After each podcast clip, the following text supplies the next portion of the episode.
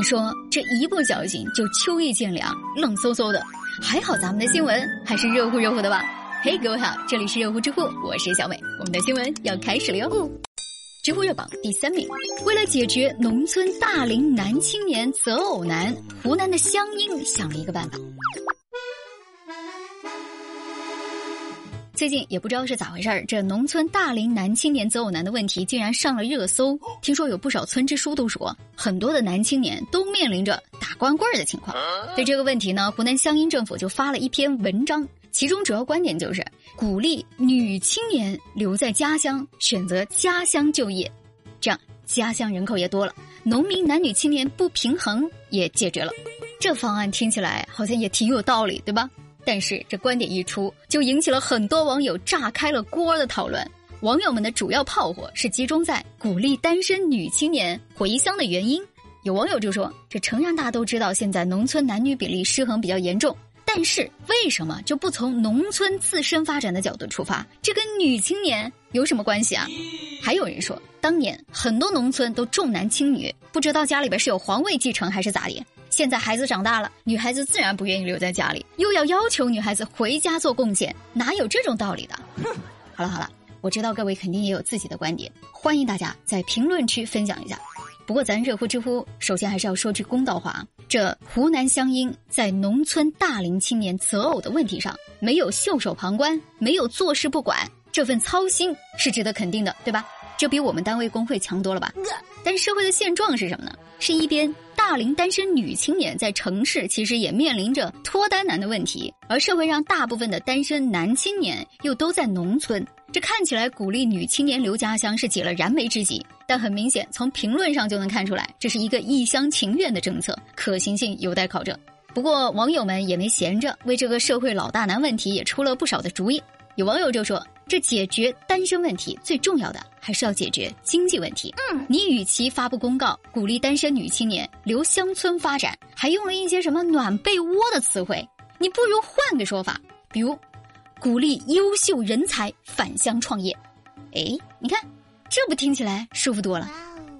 你说现在靠乡村振兴致富的年轻人那么多，如果能给大家谋个好路子，指不定收入不比城里差。你别说大龄单身农村女青年，我这个大龄单身的城市女青年都要去农村谋对象了。还有网友说，现在能在农村有块地，那是多么幸福的事情啊！搞民宿、种果园、搞个农家乐，甚至起个养老院，这不都是最奢侈的生活吗？所以，乡村同胞们要自立自强，你要混得好，老婆随处找，这个说法吧，非常有道理。所以，亲爱的男同胞们，你们加油哦！最近我压力很大。知乎热榜第二名，有调研发现，女性恐婚者比男性多得多。咱也不知道原因啊，但反正就是现在年轻人对结婚真的是已经兴致不大了，这导致咱们国家的结婚率越来越低。某个平台曾经发布的《二零二一年中国女性职场现状报告》就显示，这处于适婚年龄的人群中有多达百分之五十五点五的人是单身的，更有百分之三十四点六的人是母胎 solo。我太难了，终于感到自己不孤单了。最近，共青团中央调研发现，作为未来十年结婚的主力军 Z 世代，就是九五到零九年出生的这一代人，青年结婚的意愿又呈现下降趋势。这调研分析就发现，女性的结婚意愿是明显要低于男性的。那么，你说这些人都在想什么呢？这个调查分析了一下，一共可以分为四类人。第一类，被现实障碍所困的优婚族。